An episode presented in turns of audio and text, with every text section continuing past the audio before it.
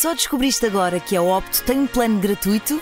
São milhares de horas que podes assistir onde, como e quando quiseres. Vê os primeiros episódios das séries Premium, as melhores novelas e o melhor da SIC na tua plataforma de streaming. Descarrega a aplicação ou vê em opto.sic.pt.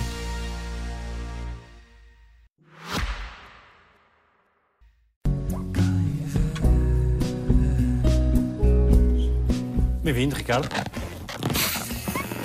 Bem-vindo à alta definição. Muito obrigado. Muito obrigado. Então o Papa vem cá. E as pessoas andaram a mostrar onde é que o Papa vai estar. hã? Ricardo Araújo Pereira. Está preparado? Ainda não está preparado? Não estou preparado aonde? Onde é que eu não estou preparado? Só estou esperto num palito no lombo a ver se eu não estou preparado. Estou como sou no Alta Definição. Nenhum comentador político falou nisto. Nenhum. São cerca de 50 horas de comédia. A mim parece-me pouco, mas é significativo, tanto tempo. E não é só isso, Daniel. Quer dizer, tu dizes benevolamente foram produzidos esses minutos todos de comédia. A gente tentou. A gente tentou que fosse. Repara, não é só a dificuldade inerente a fazer isso. É que eu me lembro assim de repente, repara, desde que o programa começou, nós passámos por uma pandemia, uma guerra e um caso de abuso sexual de menores. Não são, assim, os temas clássicos da comédia, não é? E, portanto, o facto de nós, pontualmente, às nove e meia da noite, termos de estar ali, os meus amigos e eu, com... Ora bem, então preparámos esta semana um, um conjunto de coisas sobre... Isto apresenta a sua dificuldade. Claro, continuo a dizer, trabalhar nas minas é muito pior e ninguém deve ter pena de nós. Mas sim, mas isto apresenta a sua dificuldade. O Luís Montenegro foi líder parlamentar do governo do Passos Coelho que cortou as pensões aos reformados. A doutora, por um lado é do PSD, por outro é pensionista. Tu vês o programa? É muito raro, é muito raro. Eu vejo quando estou aqui, quando estou aqui estou a ver. Repara, quando nós apresentamos um videozinho, por exemplo, que é uma compilação de declarações, vamos supor, do Primeiro-Ministro em momentos diferentes. Aquele vídeo pode ter 45 segundos. Estão ali dezenas de horas de trabalho, porque todos nós vimos a entrevista em que ele disse aquilo. Depois revimos a entrevista porque constatámos no fim que ele repete várias vezes a mesma ideia e queremos ir buscar esses momentos. Depois estamos com o nosso editor de vídeo, Pedro Vilela, a tentar selecionar os melhores momentos e tal. No momento em que aquilo vai para o ar, nós todos já vimos aquilo dezenas de vezes. Estamos mesmo muito fartos daquelas imagens. Eu peço muita desculpa, mas é que eu tenho mais perguntas. Também não peça, evita. Eu não quero estar a prejudicar a imagem da SIC, mas o programa, televisivamente, não é, digamos, muito atraente. Não é? é uma pessoa de meia idade que é careca, que está sentada a resmungar. É isso que isto é. O que vocês têm é isto. É um milagre as pessoas dizerem assim, já agora deixa eu ouvir. Deixa eu ver o que é que está a dar aqui. Deixe-me eh, cumprimentá-lo pela sua indumentária. Vem, vem muito bonito para este programa. Tu recebes muitas mensagens depois do programa acabar? Algumas, sim, algumas. Do diretor da estação. O diretor da estação é sempre muito generoso, muito generoso. Mesmo quando a gente faz um programa que é bastante mais curto do que devia ter sido, o diretor diz: Não, não, não, tudo bem, foi bom, sim senhor, sim, não, eu compreendo que isto é difícil e tal. É, é, é tão fácil enganá-lo, é, é, gostamos muito. Então, mas isto é, isto é assim agora? A gente percebe que o programa é muito popular na rua. E eu acho que isso tem a ver com o facto de ser um sinal, acho eu, de saúde numa sociedade democrática, aberta, que as pessoas, o povo, possa rir-se dos seus dirigentes. As pessoas poderem rir-se dos seus dirigentes é uma ideia que é negligenciada e não devia ser. Eu acho isso importante. Há pessoas que dizem que é nocivo, porque há uma questão de respeito que é devida ao poder, que é erudida, se calhar, com isso. Não creio. Acho que tem mais benefícios do que desvantagens. Quem viveu antes de 74 valorizará mais. Acho que sim. Há muita gente, às vezes, que viveu antes de 74 que diz: tenha cuidado. Como se ainda fosse preciso ter cuidado quando se faz pouco, por exemplo, do Primeiro-Ministro ou do Presidente da República. Felizmente não é preciso ter cuidado. É- Ainda bem, é um sinal excelente, acho eu. Oh, chama lá, Marcelo. Oh, olha, eu tenho, tenho aqui, estava a mexer nisto e tenho a democracia bloqueada, está a ver? Oh. A medida do sucesso é-te conferida pelo público. Bom, eu devo dizer que, por defeito profissional, há uma medida clara de sucesso, que é se eu estou aqui neste palco, perante esta plateia, eu digo uma coisa e a plateia ri-se, eu sinto que aquilo que eu digo é tanto mais bem sucedido quanto maior for a gargalhada que proporciona. No início do século XX, nos Estados Unidos, havia uma, uma série de espetáculos chamados vaudeville. Na verdade, era uma espécie de programa da manhã, ou seja, era um programa de variedades em que o objetivo era vender o calcitrim daquela altura. Esse era o objetivo principal. E para convencer as pessoas a comprar aquele calcitrim, havia números musicais, duplas humorísticas, duplas cómicas, etc. As duplas cómicas, por exemplo, estavam dependentes do facto de serem ou não capazes de fazer rir a plateia. Se não conseguissem, não eram contratadas pelo senhor que queria vender o calcitrim. Essa capacidade, que era ali aprendida às vezes no palco por tentativa erro. Uma atriz, uma vez eu ouvia dizer o seguinte: uma vez eu estava numa peça com o Armando Cortês e eu tinha duas ou três falas. E o Armando Cortês veio dizer-me: aquela tua fala não resulta. Experimenta fazer uma pausa entre esta palavra e a seguinte. Ela seguiu esse conselho e aquela fala resultava todas as noites. Eu acho isso fascinante. Fascinante que haja essa uma, uma coisa misteriosa, não é? Que faz com que um, um, conjunto de palavras ordenado de uma determinada forma e dito de uma determinada maneira produz um resultado como a gargalhada. Percebo que nem sempre isso significa êxito, ou pelo menos nem sempre isso significa a qualidade do produto. E tu precisas desse. desse... Mas eu preciso disso. Sim. Esta é a realidade, nós não vivemos outro país. Nós não vivemos outro país. Vista-se. Nós não vivemos outro país. Vista-se. Como é que o Rui Rocha se apresentou neste debate? Não sei. Será que tirou o lápis para fora? O que é que. Imagina que nós somos uma equipa de oito ali de roda do guião, sofremos a semana toda para armadilhar essa bomba. E a bomba não explode. Ou seja, eu digo o guião todo e ninguém. A culpa ri. não é do público. A culpa nunca é do público. E eu nunca vou daqui a dizer assim: não, mas era tudo muito bom. O público é que não chegou lá. Não, não, não é isso. A culpa foi nossa, minha especialmente. Eu percebo a ideia de que é possível apresentar uma coisa que não tem grande qualidade e fazer o público rir.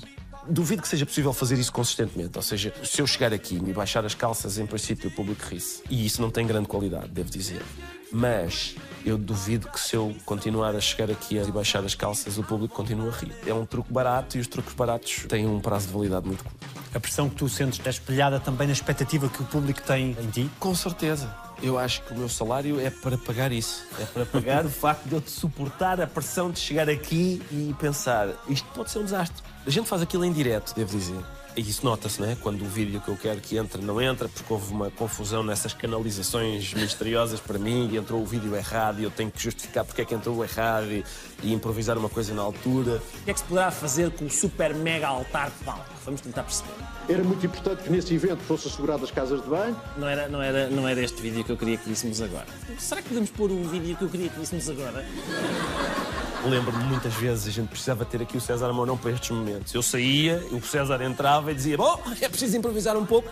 Cá estou eu. Eu sou um totó nessas ocasiões, quando falha e tal, e tenho de arranjar maneira de me salvar, não sei bem como. Mas essa responsabilidade, ou seja, o facto disto ser um truque de equilibrismo em que eu posso cair a qualquer altura, em que eu posso dizer uma coisa que faz o silêncio da plateia, isso é uma perspectiva horrorosa, pá. Mas também é a parte engraçada disto, não é? É uma faena entre o humorista e um bicho de tantas cabeças quantas forem as pessoas presentes na sala. E é uma faena entre, entre o tipo desgraçado que está aqui sozinho para tentar comover as pessoas. E esse bicho é pá, terrível, não é? As pessoas que vêm aqui, coitadas, vêm aqui de graça, a gente não paga a ninguém. As pessoas vêm aqui porque querem. Não há ninguém aqui a dizer riam nesta altura, não há nada disso. As pessoas riem se lhes apetecer, não apetecer, não riem. Mas sempre com receio de falhar.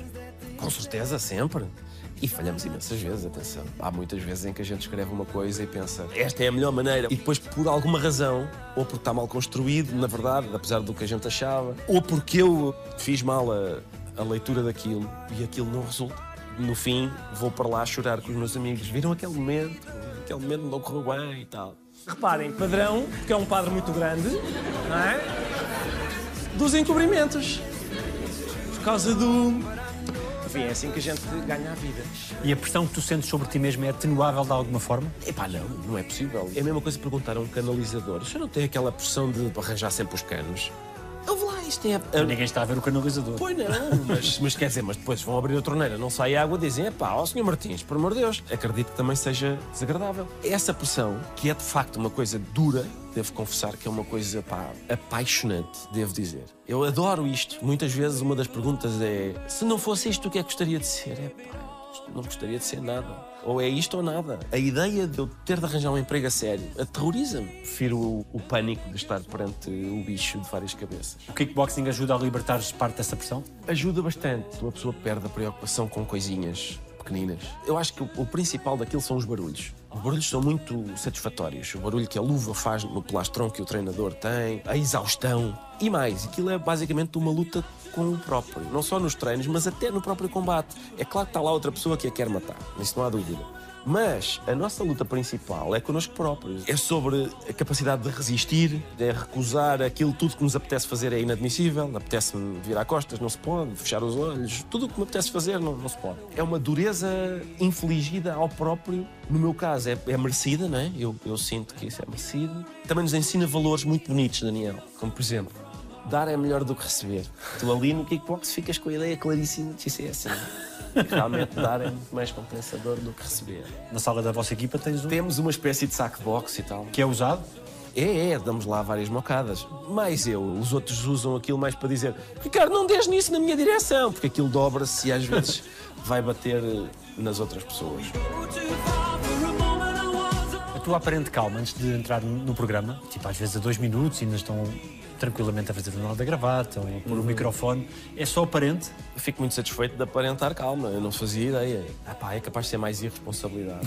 É sério. É, é o facto de, às vezes eu venho e tal, venho assim, num, num passo apressado, porque já se soube lá dentro da Regi, já disse que o Marcos Mendes falta um minuto e meio. Uma das nossas produtoras delegadas, que são as senhoras da CIP, que estão basicamente a tomar conta de nós, que pode ser a Margarida ou a Paula, estão ali em pulgas, porque falta um minuto e meio, eu ainda não apareci, ainda não desci lá de cima do nosso gabinete onde a gente escreve o programa, e eu vejo a ansiedade com que elas aguardam a minha chegada. São, aliás, as mulheres que mais ansiosamente me aguardam. Não há no planeta mais nenhuma que tenha aquela alegria quando me vê aparecer. Quanto tempo, Nuno? Três minutos é tempo mais do que suficiente para a gente ter uma conversa longa. É tudo feito muito, quer dizer, em cima da hora, Às vezes até falta o cinto. Às vezes falta o cinto. Uma vez o diretor da estação emprestou-me o seu cinto para que, para que as calças não me caíssem durante a apresentação do programa. Foi excelente. Não sei o que é que fizeste às tuas nesse período, mas espero que não te tenham caído. Tu tens muito pouco tempo para modular aquilo que vais dizer, a intuação, os trejeitos, etc. Tu fazes aqui muito por intuição. Bom, vamos lá ver. A escrita do texto é muito mastigada, é, ou seja, é, é muito feita de avanços e recuos. Durante esse período em que estamos ali a escrever, a mastigar aquilo, eu vou mentalmente pensando como é que vou executar aquilo na altura. Vou fazendo em voz alta para eles verem o que é que acham. E, portanto, quando eu chego cá abaixo, não há um ensaio propriamente dito, mas há esses momentos, que foram sendo feitos ao longo do dia. É muito raro uh, haver uma coisa que é improvisada aqui. E aliás, o que é curioso é que a nossa equipa, nós somos oito. Os meus dois velhos amigos, Miguel Góis e Zé Quintela, e os meus cinco novos amigos, novos no duplo sentido de recentes e de serem jovens, que são Manuel Cardoso, o mais jovem de todos, podia ser meu filho. Joaninha Marques, é mais baixa que as minhas filhas. Em termos de idade não podia ser minha filha, mas em termos de altura sim. Cátia Domingos, Cláudio Almeida e Guilherme Fonseca. Todos somos pessoas que, em primeiro lugar, são autores de guiões. São pessoas que estão eh, obcecadas com o facto de a escrita ser a base. Nenhum de nós, a começar por mim, é, o, digamos, um ator, é um performer, não é? Isso também sempre foi uma das características principais nossas, é as pessoas olharem para nós e perceberem este tipo não sabe o que está a fazer. Milagrosamente, as pessoas acharam graça a isso. A autodepreciação tem uma vantagem? Bom, tem muitas vantagens. E no meu caso, as pessoas chamam autodepreciação, eu chamo apenas amor à verdade. Dizer que eu não sei representar, por exemplo, as pessoas dizem, lá está ele. É absolutamente verdadeiro. Eu não fiz nenhum curso, não andei no conservatório, nem sequer um workshop de eh, interpretação. Zero, zero. Ou seja, eu não sei mesmo o que estou a fazer. Creio que isso se nota. Há muitas teorias sobre o que é que interessa. É que o texto seja engraçado ou que o performer seja engraçado. Eu sou da equipa que acha que se o texto for engraçado, meio caminho andado está feito. Vamos supor que eu dou pá, a lista telefónica a ler ao Herman. É possível que ele consiga ali um momento engraçado porque é o Herman. Mas eu não sei se esse momento se aguenta no tempo muito consistentemente, não é? Agora, se eu der a uma pessoa carrancuda um texto que tenha graça, eu acho que ela consegue provocar gargalhada. É possível ser claríssimo com um talvez. Um quiçá. Um porventura. Se calhar com porventura é melhor não. Tu não acreditas em talento inato? Inato não. Inato não. Eu acho que, não, eu acho que aquilo que as pessoas chamam talento é uma capacidade que é adquirida depois de treino obsessivo. E esse treino muitas vezes não está à vista. A magia é essa, a ilusão é essa. É a gente vê uma pessoa qualquer que pega no violino e começa a tocar e diz: ah pá, olha para aquilo. Incrível, eu nunca conseguiria fazer aquilo. Aquela pessoa tem dezenas de milhares de horas de treino a fazer aquilo. E é por isso que consegue fazê-lo, não é? A tua predisposição para as letras, crees que é porque estiveste disposto a isso? Bom, lá está, isso é outra coisa. Às vezes há coisas que já não sabes explicar, não é? Porque a razão é que este tipo está predisposto para este lado e não para aquele. Muitas vezes a gente consegue explicá-lo, não é? Com o ambiente familiar, por exemplo, a quantidade de médicos que são filhos de médicos ou de advogados que são filhos de advogados. A gente percebe que há qualquer coisa, não é talento inato, é crescer numa casa onde se começa a ouvir falar desde cedo sobre leis ou sobre medicina, rodeado por livros de direito ou de medicina, etc. Sim, claro que isso dá-nos um empurrão. Por exemplo, eu acho que às vezes nas biografias dos humoristas a gente consegue ir descobrir qual é o momento ou por que razão é que este tipo é esquisito desta maneira. Esta especificamente, ou seja, esta inclinação para fazer os outros rir, para ter gosto em ver o que acontece à cara das pessoas quando elas riem, etc. Acho que isso tem uma raiz qualquer que muitas vezes é possível identificar. O que as pessoas não veem é, tendo em conta essa inclinação, aquela pessoa esteve obsessivamente a observar as maneiras através das quais é possível fazer isso. Um debate que se realiza no Capitólio, no Parque Mayer, não houve momentos de vista à portuguesa. Estava à espera que o Pedro Nuno aparecesse a dizer eu sou o governo antigo e o Montenegro eu sou o governo moderno. E houvesse um número com bailarinas e acabava com os moderadores a dizerem aos dois candidatos olha filho, tu queres é disto. É isso. No teu caso, a predisposição para as letras, o teu gosto pela palavra, Sim, sim. consegues ver onde é que ele está fundeado? Ah, eu acho que tem a ver com uma ideia de impotência. Ou seja, quando uma criança percebe que não tem poder nenhum, que o mundo é muito maior do que ela, que não está feito para ela, e de repente uma criança, nas minhas circunstâncias, percebe que se disser o diretor chamou-me ao seu gabinete e se disser eu fui chamado ao gabinete do diretor, as duas frases descrevem exatamente a mesma ocorrência. E a reguada que levou na palma da mão doeu igual.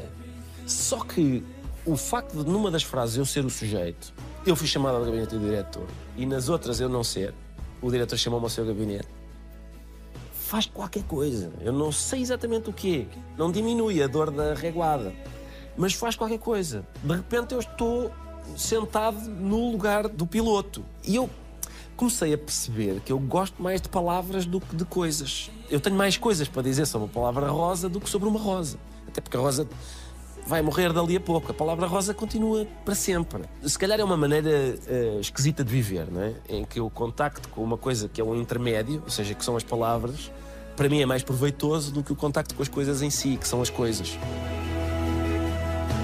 Toda a minha vida é uma fraude, no sentido em que a comédia tem muito isso, ou seja, tornar as coisas um pouco mais confortáveis à custa de um truque, um pequeno logro. Mesmo, por exemplo, histórias tradicionais portuguesas, que são humorísticas nesse sentido, de um truque. Ou seja, a, história é muito conhecida da, da sopa da pedra.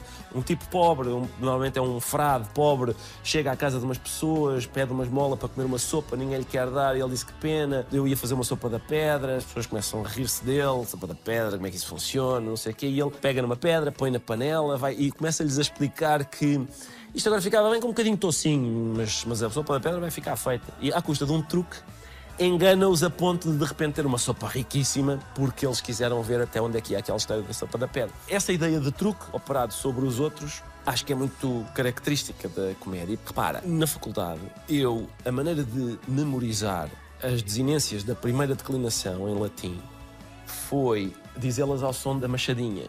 Ou seja, ordená-las por esta ordem: nominativo, vocativo, acusativo, genitivo, dativo, ablativo, singular plural. E fica a, a, am, ae, ae, a, ae, ae, as, arum, is, is. Como é que se memoriza isto melhor? A, a, am, ae, ae, a. É isso. E então, quando o professor me perguntava, por exemplo, rosa, dativo, plural, eu cantava a machadinha mentalmente até quem te pôs a mão e dizia Rosis. E ele, muito bem. Não fazendo ideia do logro que tinha acabado de acontecer. Sabendo que és minha também eu sou tua. Sabendo que és minha também eu sou tua. Vais fazer 50 anos. Vejo. O percurso profissional está de acordo com o que esperavas? Está aceitável? Não, não está porque eu não esperava nada. A questão é essa, é, lá, eu não esperava nada. Eu às vezes ponho-me a pensar, eu acho que é um defeito profissional também do humorista, é, nós somos contra a pompa. A pompa, tudo que pareça, somos contra a emoção também. Somos contra a lamechice. Epá, mas a pompa, tudo o que pareça pomposo. Nunca me verás a definir-me a mim próprio como um artista. Não é possível, não é possível. Ou como, não, porque a minha carreira não existe. Isso não existe. Boa parte disso é por causa dessa aversão a tudo o que seja pomposo. E portanto, eu não tinha nenhum plano, na verdade. As coisas foram acontecendo desta forma bizarra. Saiu-me uma espécie de euromilhões existencial. Nada faria prever um miúdo que morava na Rua General José Celestino da Silva, número 3, oitavo esquerdo, ali ao pé do Estádio da Luz, de repente lhe, lhe acontecesse isto. Lá está, ir ao Estádio da Luz e tirar fotografias com a bancada inteira, porque os meus consócios querem mesmo levar uma recordação minha para casa. A sucessão de casos que tornaram isso, e de sortes que tornaram isso possível, continua a deixar-me bastante perplexo. O que é que corrigirias em ti se pudesses? Uf, quanto tempo é que temos? É que eu sinto que já estamos no final. Epá, eu teria feito muito mais. Sabes o que é que me desilude? É, Estou a chegar aos 50 anos e olho para trás e penso: pá, isto tinha sido ótimo se fosse o ensaio. E agora então, vamos a isto. Os franceses chamam esprit d'escalier, que é o espírito da escada, não é? É quando o orador que está a falar do púlpito, quando está a descer do púlpito e deixa a escada, se lembra: ah, era isto que eu devia ter dito. E eu acho que vou ter isso no final da vida. Estou a morrer e vou ter. Ah, assim é que se vivia. Pá, teria feito muitas coisas muito diferentes. Basicamente era, teria estudado mais para não ser um palerma, ter-me dedicado mais às coisas que interessam, é? coisas que importam. Tinha perdido menos tempo e também tinha começado no kickbox mais cedo. Parece uma coisa superficial, mas não é. E tinha obrigado as minhas filhas a jogarem kickbox também. Eu estou a recomendar kickbox para toda a gente, seja por qual for o motivo. O que é que se passa? Vai para o kickbox. Mas para as miúdas porquê? Porque eu gostava que elas tivessem aquele hábito. E eu acho que aquilo seria vantajoso, não só pela questão da defesa pessoal, não é? Quer dizer, o que o kickbox faz, acho eu, em termos de defesa pessoal, dota-nos da capacidade de fugir mais depressa. Como estamos em boa forma, somos capazes de fugir mais depressa. Mas no caso delas, eu acho que era bom, porque penso que elas sentem, as coisas são todas muito pesadas, elas levam tudo muito a sério, não sei o quê. Eu acho que o kickbox também contribui para a gente levar as coisas menos. A partir do momento em que estamos ali e, e levamos umas, umas, castanhadas e tal, eu sei que isto não, não, não soa bem. Eu achar que é pedagógico, voltei meio a levar umas castanhadas.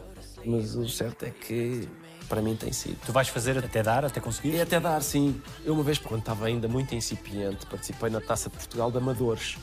Só que aquilo é ao fim de semana e, entretanto, convenceram-me a fazer um programa que é justamente aos fins de semana. O trabalho está-me a prejudicar muito o kickbox. Espero que isso te pese na consciência. Oferecer uma coisa. Para... Isto é um risco, porque eu sei que esses preconceitos todos andam a dar um pero. Que coisa fizeste na vida que mais medo te deu? Eu acho que foi quando as enfermeiras. Tu já tiveste filhas, por isso tu sabes. Quando as enfermeiras te apresentam o bebê, elas estão a mexer naquilo como se fosse um frango. Para ti é, para ti é a coisa mais preciosa que tu já viste.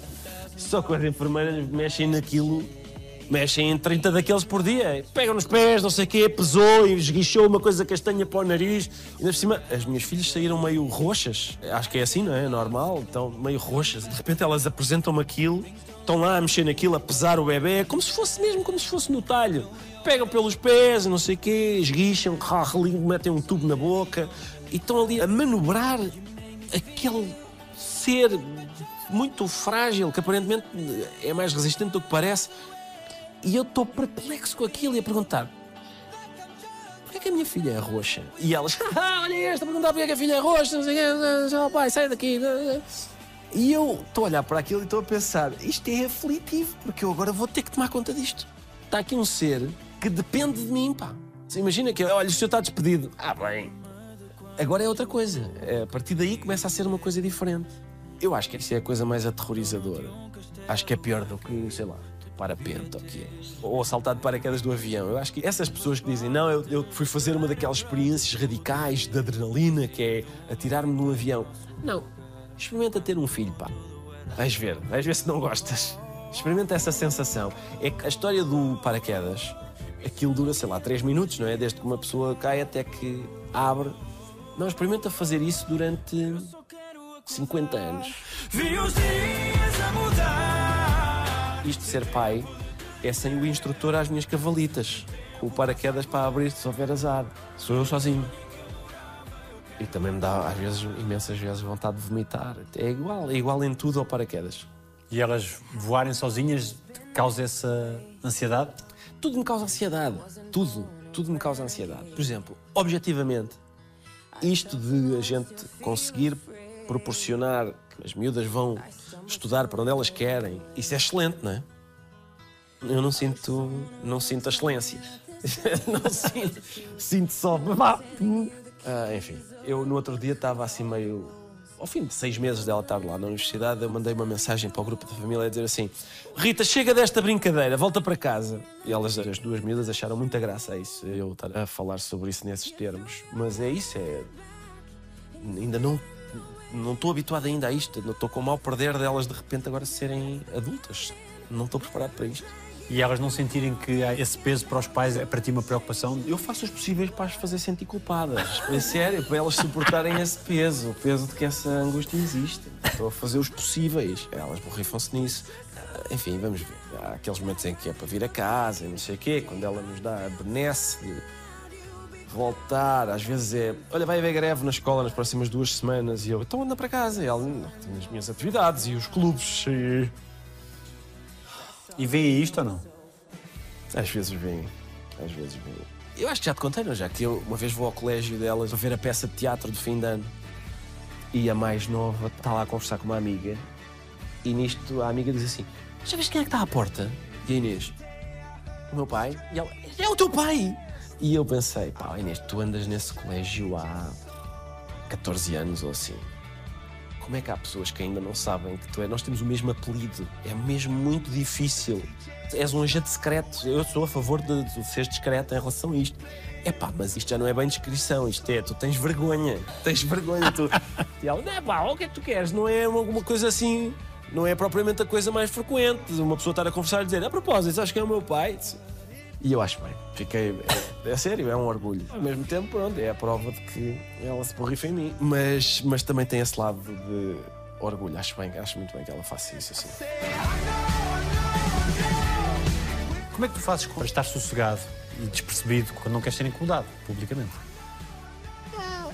Oh, Daniel, epá, é, é muito raro eu não querer ser incomodado publicamente. Sinceramente, eu tenho a impressão que se eu agora estivesse em público e não fosse eu não chamo aquilo incómodo, devo dizer. Se eu agora estivesse em público as pessoas não se aproximassem de mim para dizer desculpe, podemos tirar uma fotografia, e eu tiro com toda a gente, devo dizer, com toda a gente, eu acho que até achava estranho.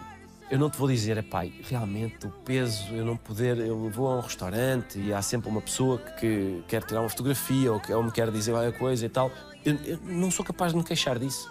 Isso seria o equivalente a dizer assim, mas que maçada, as pessoas a incomodarem-me com o seu afeto. É que, é que é sempre isso que acontece. Basicamente, as pessoas vêm tirar uma fotografia, vêm dizer que ou que veem o programa, que é sempre, há sempre qualquer coisa afetuosa que me vêm dizer.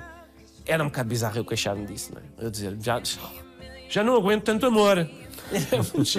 Seria bizarro. Claro que às vezes isso constitui um pequeno incómodo. Confesso, não é assim tão grande, devo dizer. Não é assim tão grande. Claro que às vezes já apetece-me imenso, sei lá. Pá, meter o dedo no nariz. Sabes quando tu sentes que está dizendo, oh diabo, tenho aqui, hum, tenho aqui qualquer.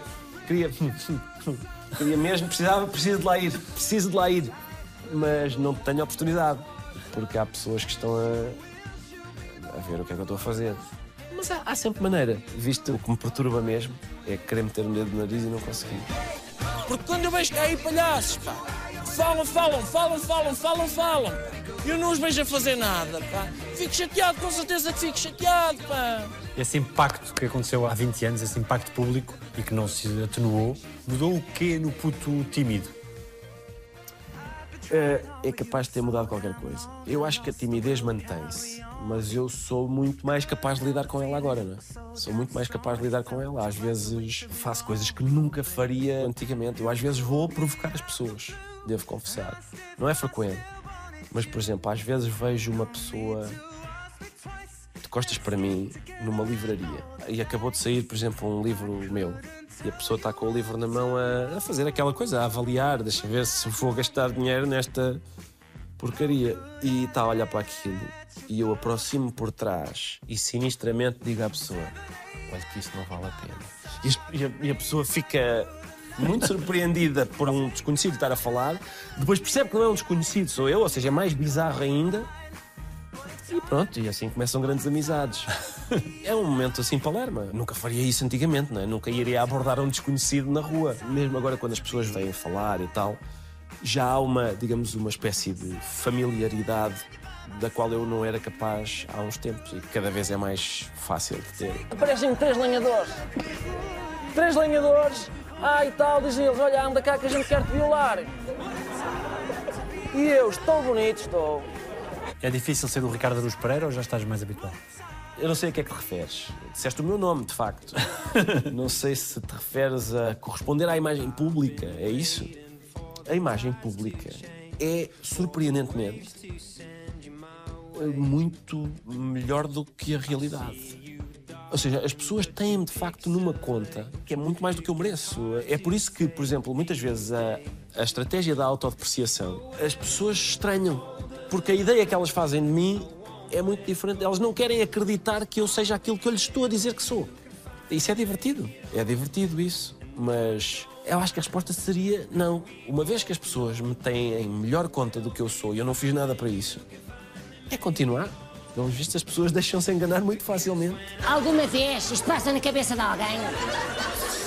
Ah, se eu apanho o Palerma que andou a... Há um momento impressionante no programa 100, no Porto, quando tu entras pela primeira vez e estás um minuto e tal a ser aplaudido eh, efusivamente. Isso provoca qualquer coisa. Tem que provocar, não é? Primeiro, são várias coisas em conjugação ali. São muitas pessoas, muitas pessoas, aqui estão, sei lá, 90, é o que a gente tem aqui no nosso estúdio da SIC. Ali estavam, sei lá, 3 mil ou assim no Coliseu do Porto. Portanto, é muita gente e é gente do Porto, que são pessoas mais efusivas.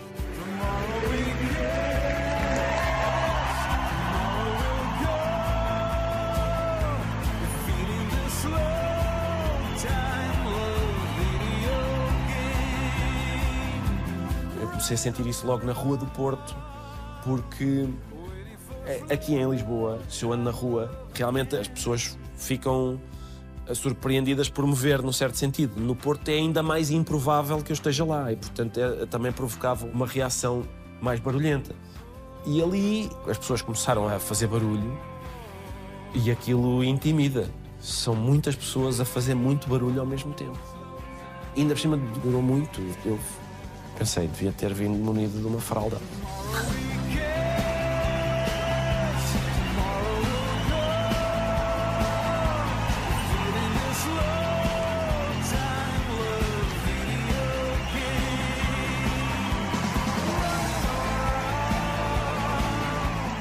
Sentes que aquilo que fazes tem importância para aquelas pessoas e para muitas pessoas.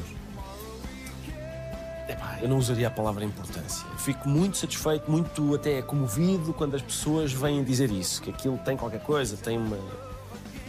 Ah, eu continuo a fazer por duas razões principais e são ambas muito egoístas, que é primeiro pagam-me, segunda eu gosto imenso de ver o que acontece. Naqueles espetáculos de vaudeville de que falávamos há bocado, no início do século XX, havia uma dupla cómica apresentava-se. E nas duplas cómicas, as duplas cómicas têm sempre ah, uma figura, digamos, séria e a figura cómica. Eles são ambos comediantes, mas este tipo tem de ser sério, tem de dizer: desculpa, o senhor não está, não está a falar a sério, por amor de Deus. Não, isso não pode ser. O quê? Este, a figura séria junto da qual o cómico brilha mais. E brilha mais por causa da presença do outro. O salário era dividido 60-40. 60 para o sério, 40 para o cómico, por duas razões. Primeira, porque era difícil arranjar bons sérios. Segundo, como indemnização por o outro ter as gargalhadas todas. Ou seja, entendia-se, e eu acho que bem, que a gargalhada era uma espécie de pagamento. E eu acho que isso é. Espero que isso não entre em vigor aqui na SIC. Boa ideia. boa ideia. Não, não. Mas, mas eu acho que isso é ah, corretíssimo. Corretíssimo, sério. Olha, o Ricardo não está a perceber estas contas. Contas de dividir com mais dois números, o Ricardo não. Tu sentiste esse impacto mais bruto quando fizeste os espetáculos solidários em 2017? Foi muito giro, foi muito giro, Daniel, porque aquilo eram espetáculos naquela zona que tinha sido muito afetada pelos incêndios, só que, lá está, a questão é, a zona muito afetada por incêndios teve pessoas que não foram nada afetadas por incêndios e essas, quando viram o espetáculo no Pavilhão Atlântico, essas disseram, mas nós também queríamos contribuir. Isto são os nossos vizinhos, são os nossos amigos, nós também gostávamos de contribuir. E eu falei com a Anabela Ventura, nossa produtora, e então fizemos isso. Os bilhetes eram baratos e revertiam ou a favor daquelas comunidades locais ou dos bombeiros. Em Braga foi para os bombeiros, etc.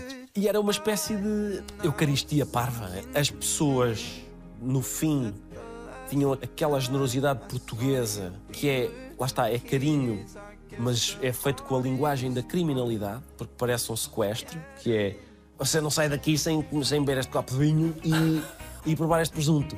Portanto, nota, é uma pessoa que quer que a gente coma, mas diz, você não sai daqui sem. Portanto, é, é um rapto. É um rapto e o resgate é beber o copo de vinho e comer este presunto. Essa ideia que as pessoas têm de que uma coisa que eu considero satisfatória é enfiarem-me produtos regionais pela goela abaixo, elas estão completamente certas.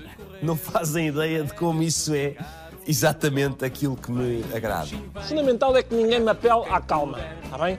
Isso é estúpido. É estúpido. Nunca na história da humanidade alguém ficou mais calmo por lhe dizer calma. Nunca. Nunca funcionou.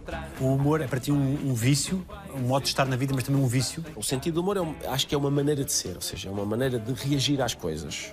O vício é a gargalhada, ouvir a gargalhada. Ou seja, a perspectiva de se eu disser isto vai produzir aquele efeito. Eu quero ouvir aquele efeito. Aqui na comédia há uma coisa interessante que é em qualquer outra ocasião da vida eu quero ser melhor para as pessoas que me são próximas, não é? Isso diz-me mais, a reação das pessoas que me são próximas diz-me mais do que as outras, não é? Na comédia, provavelmente é a única ocorrência em que fazer rir desconhecidos é muito mais importante para mim do que fazer rir as pessoas que eu amo, não é? O que é difícil não é fazer rir a mesa dos nossos amigos, não é fazer rir a nossa família. O que é difícil é olhar para uma plateia de 500 desconhecidos, sobre os quais a gente não sabe nada, não sabe quais são as preferências deles, ah, isso. Aí é que está a dificuldade. É por isso que os, os meus heróis da comédia são todos êxitos de massas. Como o Chaplin fazer rir um planeta inteiro de desconhecidos. Isso sim, aí é que está a dificuldade.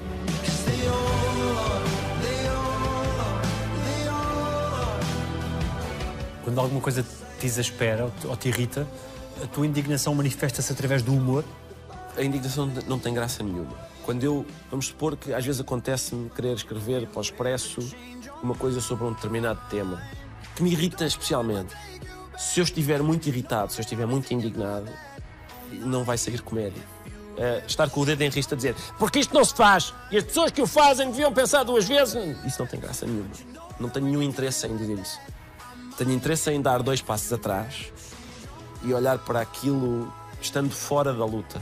Ou seja, uma coisa é eu estar envolvido na luta, outra coisa é eu estar fora da luta. E aí eu vejo outras coisas. E essa distância permite-me dizer do assunto coisas que não diria se estivesse lá metido. É isso que se chama, acho eu, o sentido do humor, não é? Quando se fala de uma coisa que é sagrada para nós, as pessoas saltam e dizem assim: é pá, isso não.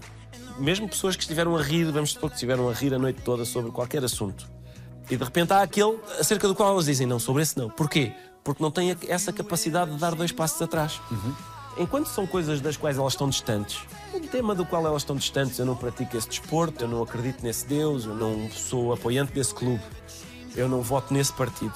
Acho graça a tudo. Quando toca ao meu. Às vezes não é preciso ser, serem coisas importantes. Às vezes é. Desculpa, eu tenho esse hobby. Não se goza com a filatelia. Basta isso, basta isso. Não é preciso muito mais do que isto.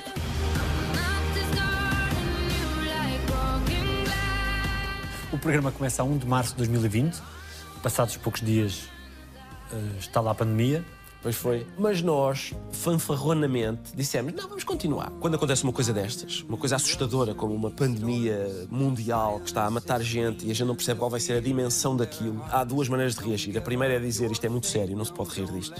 A segunda, que vem logo a seguir, é ou a gente ri disto ou a gente não aguenta isto. Se a gente não tiver capacidade de tornar isto um pouco mais leve. Por exemplo, nós não só nunca dissemos, como éramos críticos da frase vai ficar tudo bem. Não sabia, não fazemos ideia se vai ficar tudo bem, não fazemos ideia. Mais depressa se fazia o hashtag vai ficar tudo sem. Ficar tudo sem emprego, sem dinheiro, sem paciência, sem casamento.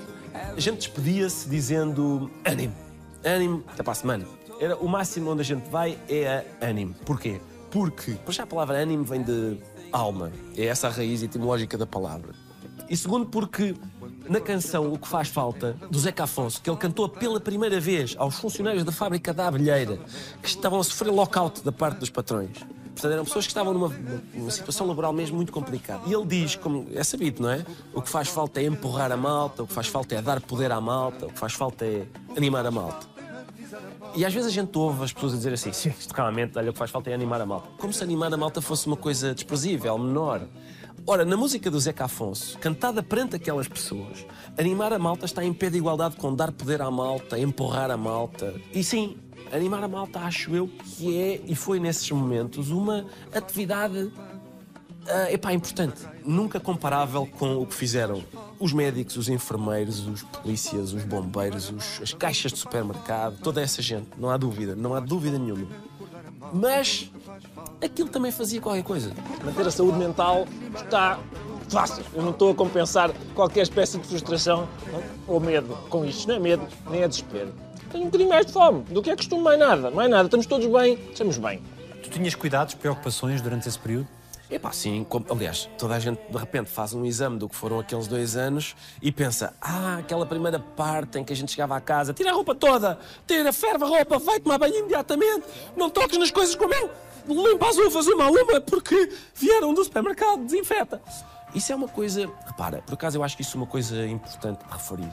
Essa ideia de que nem a ciência é tão grande quanto toda a gente, todas as ideias, todos os conceitos têm, em certa medida, os seus pés de barro. Eu acho que isso é importante porque eu acho que há vários tipos de humorista, na verdade. Há um tipo de humorista que, sobretudo agora, sobe ao palco e quer fazer coisas que eu acho que são profundamente anti-humorísticas. Uma é apelar às emoções. Acho isso anti-humorístico. O humorista o que faz é manter o coração no congelador. A segunda que este tipo de, esta nova estirpe de humorista faz é dizer coisas sensatas. Eu teria vergonha de vir para aqui dizer coisas sensatas. O meu objetivo é dizer as coisas mais parvas que eu conseguir inventar. Dizer coisas sensatas, devo dizer, é facílimo. Dizer coisas parvas que façam rir uma plateia é bastante mais difícil. E a outra coisa que estas novas tipos de humoristas fazem é dar lições de moral, é dizer, reparem no meu progresso moral irrepreensível. Tentem aproximar-se de mim. Isso também me parece anti-humorístico. O meu tipo de humorista, toda a gente que integra a minha equipa pertence a esse tipo faz o contrário, ou seja, sobe ao palco e, quer ostensivamente, quer subtilmente, diz: Eu sou o mais real que há. E há aqui duas ou três pessoas que acham que são muito importantes. E na verdade são tão reais como eu. Mas há um terceiro tipo de humorista que parece este, mas não é. É um tipo de humorista que não se apresenta como reais, antes pelo contrário. Ele diz: Estas pessoas aqui pensam que são importantes, mas não são, são reais. Importante sou eu. Ora, esse não é o meu movimento. O meu movimento é estas pessoas têm a mania que são importantes e elas são reles, tal como eu sou reles. Quão cumpridor é que tu eras dos protocolos durante a pandemia? Era bastante, cumprir os protocolos todos. eh, Estávamos todos metidos nisso, não é? Usei máscara onde era preciso usar máscara, não sair de casa quando era preciso não sair de casa. Houve uma vez que violei o protocolo, que foi quando eu tinha um cão no veterinário e o caso estava muito grave. O veterinário ligou-me e eu percebi na voz do veterinário que tinha chegado aquele momento uh, em que é preciso tomar uma atitude difícil. Uh, e fui a caminho do veterinário e sou parado por uma barreira policial. E expliquei ao agente, que foi muito amável, o que é que ia fazer. Mostrei-lhe que tinha uma embalagem de fiambre para ministrar uma última refeição, além de que estava bastante perturbado. Uh, as coisas estavam-me a sair aos soluços. E o senhor agente foi muito simpático e abriu a cancela para eu, para eu ir ao veterinário. Foi, foi a única vez. Tu, nos momentos mais difíceis que tiveste nestes anos, e, e foram alguns, nunca ponderaste não fazer o programa. Para ti é um imperativo continuar? Sim, é. Claro que não garanto que isso seja sempre assim, no sentido em que depende do que me acontecer. Não é? Depende do que me acontecer. Mas sim, mesmo quando nos acontecem coisas desagradáveis, continuar a trabalhar tem um lado de, de salvação, digamos assim. E tu sentes diferença na forma como estás?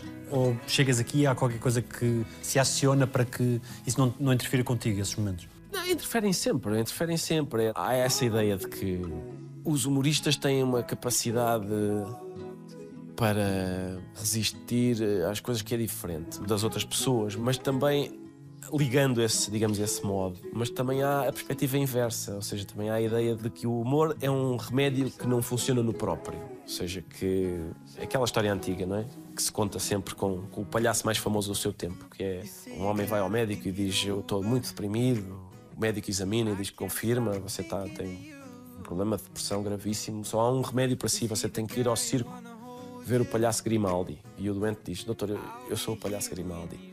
Essa história nunca aconteceu. Era contada com o palhaço Grimaldi no século XIX, contada com o palhaço Brock no início do século XX, é sempre com o palhaço mais famoso do seu tempo. E é muito significativo que as pessoas contem essa história, porque tem essa implicação, ou seja, a ideia de que aquilo que o humorista faz proporciona algum alívio aos outros, mas nenhum a si próprio. É engraçado isso. Eu sou uma pessoa igual às outras. Coisas que me abatem, que me deixam abatido, deixam-me abatido. As coisas que me deixam eufórico, deixam-me eufórico. E tenho de trabalhar durante as euforias e os abatimentos. O que é que te encanta nos cães? Pá, os cães. Durante muito tempo eu responderia a essa pergunta falando apenas dos cães, só que, entretanto, há uns anos, pela primeira vez na minha vida, tenho uma gata. E, e eu percebi melhor os cães ainda desde que tenho a gata, que é. A diferença é a seguinte, Daniel. Os cães são filhos pequenos, são crianças. São crianças pequenas que estão a descobrir tudo. O cão, mesmo velho, eu tenho um cão muito velhinho agora, só tem três patas já, porque tivemos que amputar uma por razões oncológicas, e ele continua o mesmo palerma de sempre. Quando é hora de comer, está sempre, é, continua a ser o mesmo palerma que sempre foi. E os cães estão sempre com fascinados com tudo. É, é, aquela coisa, é como as crianças, não é? A primeira coisa, olha que giro, o primeiro sabor, a primeira vez que eu provo isto, é tudo. Os cães são, são palermas como eu. São, olha o mundo, olha isto, olha ali. A gata é um filho adolescente. É a gente pressente que ela talvez goste de nós.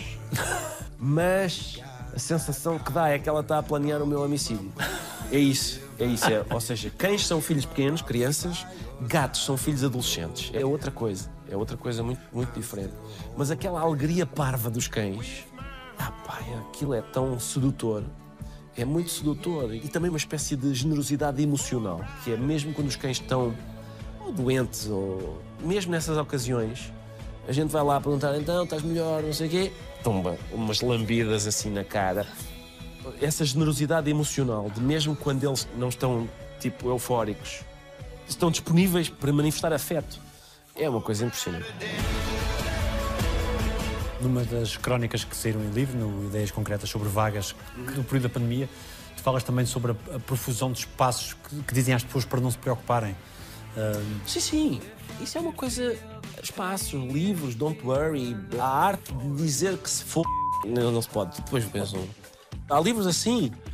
Uh, no meu tempo, repara, não é a minha experiência. A minha avó tinha a dificuldade contrária. Era tentar que eu me preocupasse com as coisas. Que eu não fosse um palerma. Foi bem sucedida, não? Não, não, não especialmente. Mas eu percebo o impulso de dizer, pá, ser um homenzinho, concentra-te, preocupa-te com as coisas, não sejas um, um palerma. O facto de ser preciso agora as pessoas serem convencidas a não se preocupar uh, surpreende-me. Não estava à espera dessa. A ti o que é que te preocupa? Bom, às vezes as minhas filhas às vezes eu sinto que elas têm muito peso em cima, muito peso, estão preocupadíssimas com coisas. Eu pergunto-lhes: olha lá, qual é o pior que pode acontecer? Qual é o pior que pode acontecer nisso, no teu exame que vais ter? Qual é o pior que pode acontecer? Ah, pera, realmente o pior que pode acontecer é teres de o fazer outra vez. Não é assim tão assustador. Há sempre uma solução qualquer. Há sempre um modo de solucionar aquilo, exceto num caso. É esse, se eu tiver que dizer uma coisa que me preocupa, é isso que é. A gente diz assim, é pá, há solução para tudo menos a morte e tal. A morte causa-me algum mal perder, não é? O meu sonho é morrer numa altura em que eu diga, bom, acho que isto está visto. Sim senhor, gostei muito, sim senhor, estive cá, comi bem, bebi bem, acho que estou, estou- até estou infartado. Chega de mundo para mim, está na hora, desliguem. Ah, isso era o meu sonho. Mesmo convívio com essa ideia de que vamos todos morrer e tal, a gente consegue arranjar soluções para isso e uma delas é, é através da comédia, através do humor, isso, isso torna essa ideia, digamos, mais suportável. Há uma coisa que isso não se consegue, que é as pessoas dizem sempre, não, o pior é a morte, não é não. O pior é a morte de um filho. Não quero tornar isto uma coisa tétrica, mas. Mas para isso é que não há solução nenhuma. Ou seja, isso é outra coisa. Eu com a minha morte lido perfeitamente. Com a morte de uma das minhas filhas. eh, É a única coisa que eu peço é essa: é morrer antes. Eu ir antes. É a única coisa. Se houvesse um gênio da lâmpada, a gente esfregava e eu só tinha uma coisa para pedir, não podia pedir mais nenhuma, era essa. Bem. Este programa não é destas coisas, portanto. Não, não, mas normalmente tu fazes eh, chorar as pessoas. Eu não, não quero fazer as pessoas chorar lá em casa. Isso era o que fazia ricochete em mim e ia lá para cá. Quando o Violaré passou a estar vazio, e depois não só no Violaré, mas depois também em estúdio, em Carnaxide, o que é que colmatava a ausência das palmas? Atenção, eu não ligo às palmas. Eu não tenho interesse nas palmas. Eu não quero receber aplausos. Eu quero gargalhadas. É muito fácil receber aplausos. A gente sobe ao palco e diz assim: realmente, isto é tudo uma cambada de bandidos. não tenho nenhum interesse em receber aplausos. E não é preciso isso. Basta dizer, por exemplo, isto, co- como devia ser bem feito, era, era mais amor. As pessoas amarem-se umas às outras. Vou receber um, um grande aplauso. Dizer coisas sensatas é excelente. Portanto, o que eu senti falta foi das gargalhadas. Durante a pandemia deixámos de gravar o programa à frente de uma plateia. Gravávamos o programa com três ou quatro câmaras que estão aqui, coitados, a trabalhar. Provavelmente gostavam de estar a fazer outra coisa, estão aqui. Por isso, cada vez que um desses câmaras, por acaso, fazia... eu... Aquilo para mim era oxigênio, era eu pensar, olha, o Manel fez. Lá está, fazer isto para uma plateia vazia é como fazer mímica às escuras. Como é que eu sei se está a resultar? Se as pessoas estão a dizer, olha, parece mesmo que ele está dentro de uma caixa. Sim, senhor. Se eu, se eu estou às escuras, ninguém me está a ver. É inútil estar a fazer mímica. E fazer comédia para uma plateia vazia é uma atividade da mesma família de mímica às escuras. E ainda fizeste um programa em casa, como é que foi essa logística? Foi muito chata, porque em casa está o público que menos tem interesse em mim. A nossa equipa fez um esforço sobre-humano, a SIC também. A SIC foi a minha casa. Primeiro fez uma higienização da, da assoalhada em que íamos eh, gravar o programa. Depois pôs lá dentro uma câmara operada remotamente. Ou seja, nesse dia nem câmaras eu tinha lá. Tinha os meus cães e a família, era só. Não está cá ninguém em casa a não ser a minha família e eu. Aliás, deixem-me deixem mostrar a minha família. O realizador, o tio Tónio Bernardo, estava na Regi, num autocarro estacionado à porta da minha casa. E fez-se, fez-se. Para nós, o essencial, de repente, era ponto de honra não deixar cair a bola. Esta semana a gente consegue outra vez. E é sem público, vamos fazer sem público. Tem que ser em casa, vamos fazer em casa. Até que Guilherme Fonseca, da nossa equipa, resolve contrair Covid e espirrar para cima de todos nós. E só descobrimos para aí, sei lá, à uma da manhã de domingo, descobri- ele disse, cheguei a casa, fiz um teste, tenho Covid, é possível que vocês também tenham, desculpem lá a malta. E nós, quer dizer, a resposta sensata era, por amor de Deus, Guilherme, desculpem o quê? Ninguém tem culpa de adoecer. Mas nós dissemos, não, e pedes desculpa e bem, porque realmente isto que tu fizeste não se faz. adoecer desta maneira, Palerma. Pôs os pontos nos is, especialmente naqueles is de. "Ih, Pá, não percebi nada. Gato Fedorento. Teria sido possível, aos dias de hoje, se hoje estivessem a começar? É improvável. Se tens uma reunião importante, deve ser Deus. O que é eu? Também porque a televisão mudou, não é? Os, os hábitos televisivos mudaram, as pessoas já não veem televisão como viam antigamente. Ou seja, as pessoas veem hoje na televisão. Queres que eu te diga o que é que as pessoas veem na televisão? Se calhar vais achar interessante.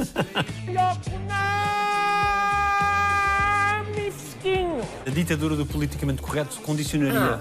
Bom, isso é outro aspecto, sim. Creio que a nós não nos condicionaria. A, a prova disso é que a gente continua a fazer o que lhe apetece. Às vezes as pessoas até dizem assim: na internet é que está a verdadeira liberdade. Na televisão estamos rodeados de tantos constrangimentos. Confesso que não sinto isso. Se sentir alguma coisa é o contrário. Já aconteceu nós termos aqui segmentos feitos no programa que passam na televisão sem ninguém nos dizer, desculpem lá, aquilo era inadmissível. E depois esses segmentos vão para a página de Instagram do programa e o Instagram retira-os por considerar que são obscenos de, de alguma maneira. Nós temos um único critério ético, que é isto tem graça? Tem. Então põe. Bom, bom, broem bem os beijinhos, acabam com 90% do meu trabalho. Bom, acabou-se. Eu acho que se nós ficarmos preocupados com aquilo que as pessoas poderão achar ofensivo ou com o facto das pessoas poderem interpretar como ofensivo uma coisa que é dita sem nenhuma intenção de ofender, isso torna o trabalho impossível, acho eu. Tu rejeitas o poder que te querem atribuir. Com certeza, claro. Primeiro, eu tenho a certeza que não é tão grande como as pessoas dizem que é. Às vezes até jornais dizem que é. E suspeito que seja quase nulo. E ainda bem. Quando o presidente Marcelo, a primeira entrevista que dá depois de ser eleito é ao teu programa, isso quer dizer o quê? Isso quer dizer que ele pretende falar para um público bastante alargado, coisa que não conseguiria fazer se desse uma entrevista a outro. Um jornal? A um jornal, por exemplo. Provavelmente tem menos audiência do que nós temos. Não é todos os dias que se pode assistir a uma conversa entre a figura mais querida dos portugueses e o Sr. Presidente. E se calhar também interessa a composição do público que teria aqui. Não nego que se calhar interessa-lhe passar uma imagem de que tem elasticidade suficiente para estar a ser provocado por uma pessoa como eu. A nós também nos dá jeito. E por isso acho que são essas as razões pelas quais ele viria. Eu não creio que isto seja, digamos, medicinal para a carreira dele de outros pontos de vista. Acho que é só isso. É a exposição que isto teria e a descontração do ambiente. Estou a ver que a sua modéstia é contínua. Sentes que há um temor por parte dos vários poderes na desconstrução que vocês fazem da realidade? Sim, o Expresso no outro dia fez uma reportagem sobre isso e disse que as equipas dos partidos, do Presidente da República, dizia ao Expresso que tinha recolhido testemunhos anónimos, evidentemente, desse tipo de conselheiro, e eles confessavam algum temor sobre o programa, sobre o que é que nós poderíamos abordar nessa semana, de que forma, se isso podia ser prejudicial ou não para eles. Essa é a preocupação, não é? Não é o que nós dizemos, é se isso pode ser prejudicial. E eu acho que está mais ou menos demonstrado que as pessoas me ouvem de uma maneira que não é a mesma como ouvem, por exemplo, o Marcos Mendes. Ou seja, as pessoas atribuem qualidades na análise das coisas, até, digamos, na imposição de uma certa agenda que não me atribuem a mim. E bem, eu não estou aqui para isso. Por muito que as pessoas riam do que eu digo e digam isto foi bem achado, isto é bem observado, isso não tem, e há vários estudos que demonstram isso. Primeiro, não motiva uma ação política nessas pessoas. E segundo, nem sequer é capaz, digamos, de produzir efeitos tão fortes como alterar o seu sentido de voto. Eu fico muito descansado com isso, devo dizer. Vicente liga-me e diz: Ó amiga, estás em casa, vais ao terreno. Eu vou ao terreno. Estás otimista com o rumo que a política nacional está a levar? Não exatamente. E às vezes nós somos acusados de contribuir para uma espécie de erosão do respeito pelo poder político, pela ideia de política em si. Eu não creio que a gente tenha responsabilidade nisso. A ideia segundo a qual o humor político contribui para que as pessoas se tornem cínicas em relação à política. Eu não creio que isso seja responsabilidade do humorista, acho que é responsabilidade da política. Quando eu faço humor sobre a linguagem, as pessoas não ficam cínicas ou céticas em relação à gramática. Eu não creio que a culpa seja exatamente minha. Até porque, embora às vezes haja quem pretenda dizê-lo, o nosso programa não corresponde à seguinte caricatura. O humor político é dizer eles andam todos a gamar. Isso não se encontra no nosso programa. Não é a nossa ideia, nem é a nossa prática. Nós, já, criticamos as pessoas com o seu nome próprio. Está lá, não há nenhuma dúvida sobre de quem é que a gente está a falar. Não é uma entidade difusa os políticos. É este isto e isto é criticável para nós, humoristicamente, por esta e esta razão. Este outro disse aquilo. E nós achamos que o olhar humorístico deve pousar naquilo para apontar isto. Agora, parece-me que às vezes, essa é a parte preocupante, não é? É quando a gente ouve políticos a dizerem ou a fazerem coisas podia ser eu a dizer.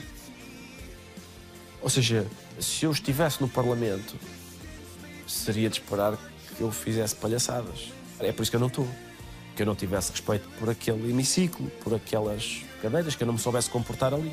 Quando a gente vê pessoas que não têm respeito por aquele hemiciclo, por aquelas cadeiras e não sabem comportar-se ali, mas foram eleitas para lá estar, isso parece-me mais preocupante. Um set mais intimista, que é para ver se eu apanho um bocadinho o homem, o homem. Olha, Este tipo de um programa de entretenimento, a rir-se e a brincar. Onde é que estes programas vão parar, meu? Políticos em programas de entretenimento, ali a rir-se e a brincar, com o Ventura não contem para programas de entretenimento.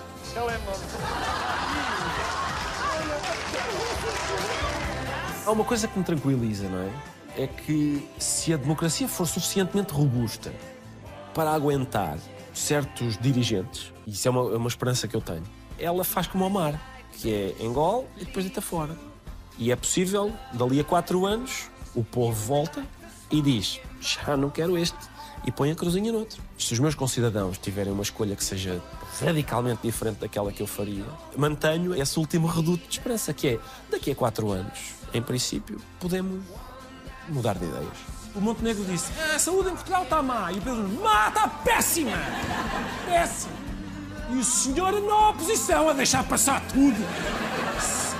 És imune à pressão pública, dos comentários, redes sociais, ao tentativa de condicionamento, às acusações, etc., que sofres. Procuras ser imune a isso e ter a equipa também imune a isso. Bom, a equipa é menos imune a isso. Lá está, eu sei disso através da equipa, de- designadamente dos cinco elementos jovens da equipa, que têm redes sociais e. Por acaso acho que até eles já estão fartos disso. Mas sim, sempre que há alguma, digamos, alguma posição mais descabelada sobre o programa, eu tomo conhecimento dela porque eles até gozonamente a partilham com todos. Eu acho que toda a gente tem direito à sua opinião, não, isto não há dúvida nenhuma.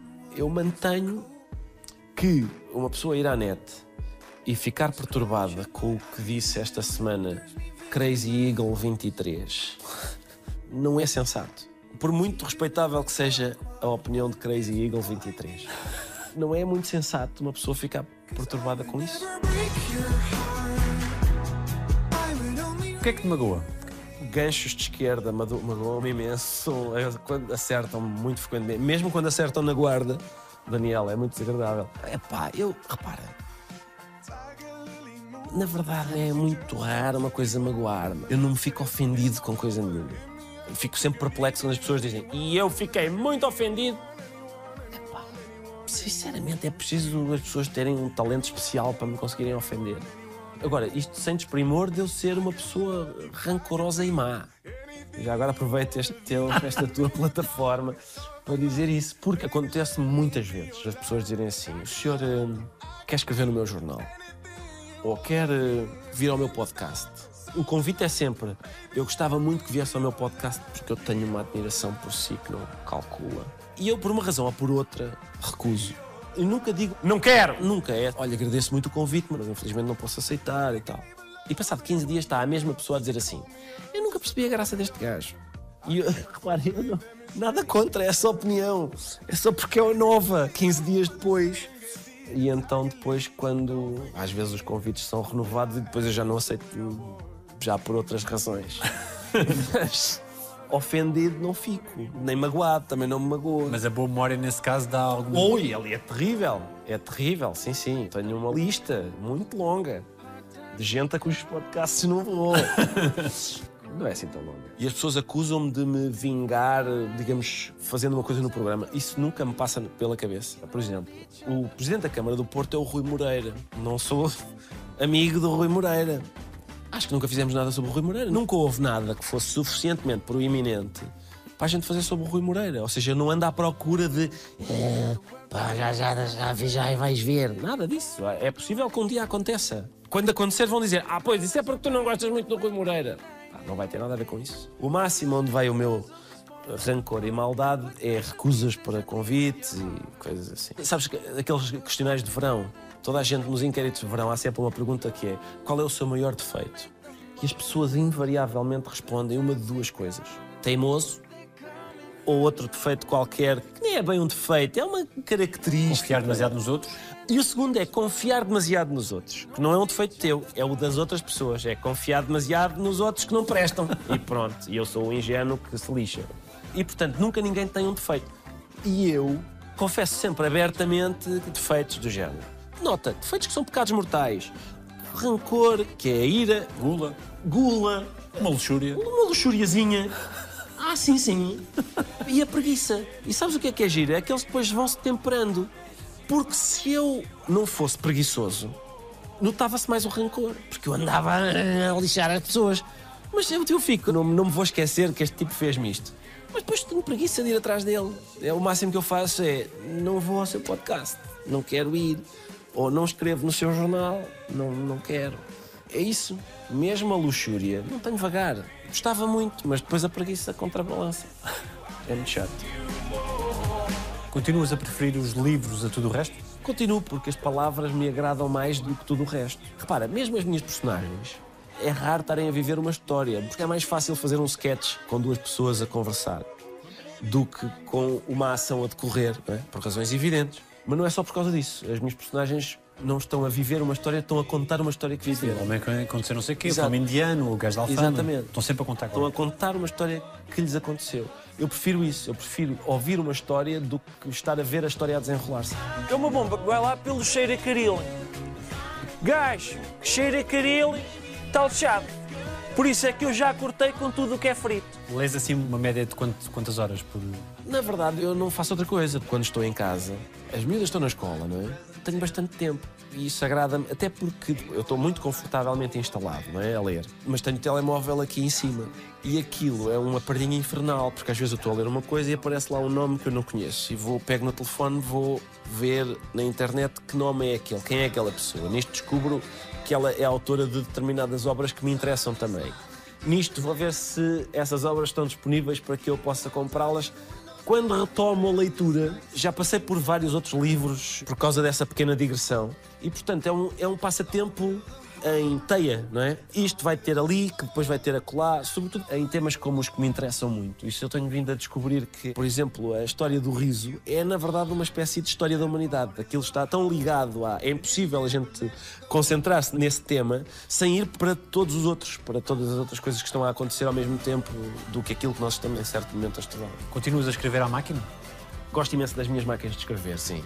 E há uma fase do processo criativo em que me dá jeito de escrever à máquina. Estar ali, tac, tac, tac. Mais uma vez, é o barulho que me agrada. Tac, tac, tac, tac, tac, tac, tac. E essa ideia de estar a só escrever sem destino é uma espécie de improviso que ninguém vê.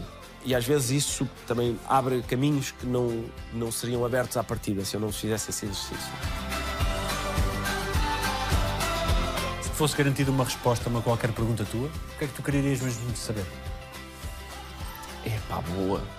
Eu acho que era. Se o Benfica vai ser campeão da Europa no meu tempo de vida.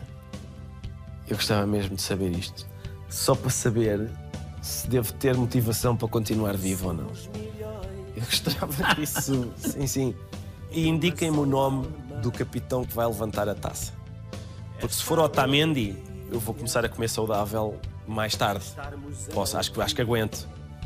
Agora, se for o nome de uma pessoa que eu nunca ouvi falar, se calhar preciso de ter Ou que um ainda esteja de por vida- nascer. Sim, exato, ou que ainda esteja por nascer, se calhar preciso ter um estilo de vida mais saudável. Essa é a minha grande inquietação em relação a outras. Acho que ou estão resolvidas ou eu passo bem sem saber.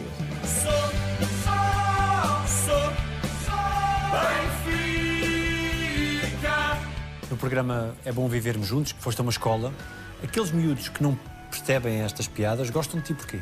Não faço a mínima ideia. Uma, uma das crianças disse-me: Eu vi-te ontem. Aquilo é um ensino pré-primário. Atenção, às vezes, antes do programa começar, eu estou aqui sentado, agradeço às pessoas, dou as boas-vindas e depois digo: Está ali uma criança, que idade é que tu tens, pequenino? E ele: Nove. E eu disse: E os teus pais arrastaram-te para aqui? Provavelmente não tinham com quem te deixar. E dizem os pais: Não, pai, ele é que nos obrigou a vir. É o contrário, ou seja, o puto é que arrasta os pais. E eu: Mas o que é que ele. Piadas sobre o ministro da Administração Interna, isso. E ele: eu também não sabe explicar. Fácil. Eu acho que tem a ver com a idade mental das pessoas que escrevem e apresentam o programa. É muito próxima da- dessas crianças e, portanto, é natural que elas se sintam, mesmo não sabendo exatamente quem é o Ministro da Saúde, apresentam-se aqui para ver esta polémica. Das coisas simpáticas que já disseram sobre ti, ou que já te disseram a ti, há alguma que te seja especialmente cara? É pá, quando as pessoas vêm ter comigo para dizer que o programa ou que as coisas que eu faço tiveram o propósito para as quais foram feitas. Animaram-nas no sentido próprio da palavra, quer dizer, a prova de que foi importante para mim é que me ocorre agora quando tu me fazes essa pergunta. Uma vez estou no notário e a senhora do notário disse assim: Eu hoje de manhã vinha a ouvir a rádio comercial e eu moro na outra banda. E isso estava a entrar na ponte. E é sempre aquele momento tenso em que toda a gente quer meter o carro e eu olho para o automobilista do outro carro e percebemos que estamos a ouvir a mesma coisa na rádio, estamos a rir-nos da mesma coisa e ele deixou-me entrar. Ou seja, isso facilitou o facto de sermos dali mini irmãos. Naquele, naquele momento éramos uma comunidadezinha, estamos a ouvir o mesmo Palerma na rádio. Essa ideia de, naquele dia, aquela senhora teve mais facilidade em integrar uma fila do que nos outros. É pá, ótimo, ótimo. É isso, é excelente. Não preciso de mais nada. E para um tipo que sente que teve muita sorte na vida, procuras devolver parte de, disso que a vida te deu? É pá, sim, mas há uma coisa que me aborrece tanto. As pessoas têm tendência a achar que aqueles discursos de autoajuda, aqueles discursos epá, motivacionais, são indiferentes. Ou seja, aquilo não prejudicam nada.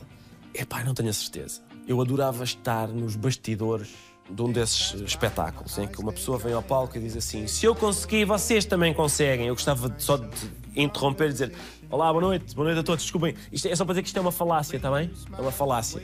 É, o facto de uma pessoa ter conseguido não significa que as outras também consigam, porque esta pessoa conseguiu, estando rodeada de uma série de circunstâncias que são irrepetíveis. Provavelmente teve sorte, nasceu de uma determinada forma, num determinado ambiente. Tá bom? Obrigado, boa noite, até à próxima. Infelizmente ninguém me deixa fazer isso. Porque essas pessoas estão convencidas, às vezes, repara, a autoajuda, esse tipo de discurso motivacional, de se tu quiseres muito consegues, isso é nos filmes do Walt Disney. Os filmes do Walt Disney é que a gente, se quiser muito, consegue. Na vida, a gente às vezes quer muito, trabalha muito e mesmo assim fica aquém de conseguir. E portanto, estar a dizer às pessoas uma coisa dessas é estar-lhes a dizer que elas são as culpadas de não conseguirem atingir, seja qual for o objetivo a que se propuseram. E isso não é exatamente verdadeiro. Nem sempre, se calhar quase nunca. Eu sou mais a favor do autoprejuízo. Ou seja, das pessoas, em vez de se amarem a si próprias e de acharem que são perfeitas como são, desconfiarem de si próprias, tentarem fazer melhor. Esse tem sido o meu, tem sido o meu método. O que é que dizem os teus olhos? Oh Daniel, eu desta vez vinha preparado, sabes? Até porque no outro dia ocorreu-me esta tua pergunta. Eu estava-me a ver ao espelho, que é uma coisa que eu não faço muitas vezes, mas devia ter um pelo ou uma coisa assim. E nisto verifico que os meus olhos uma vez que eu sou velho, sou uma pessoa de meia idade, uh, estão a ficar com uma orla cinzenta. E por isso acho que os meus olhos dizem que eu já não vou para novo. Acho que é isso que eles dizem. É uma coisa mesmo, atenção. Ah, e mais. Entre o momento em que eu me levanto e o meio-dia, geram-se papos debaixo dos olhos. Qualquer dia has de perguntar às pessoas, a partir de uma certa idade, o que é que dizem os teus papos. Porque eu, basicamente, é, nessa fase do dia, os meus papos são muito mais eloquentes do que os meus olhos a dizer coisas. Estão aqui e dizem que eu, que eu dormi de menos, que eu estou velho e cansado. Muito bem. Considera mudar a pergunta para o que dizem os teus papos. Obrigado. Ora, essa, eu que agradeço.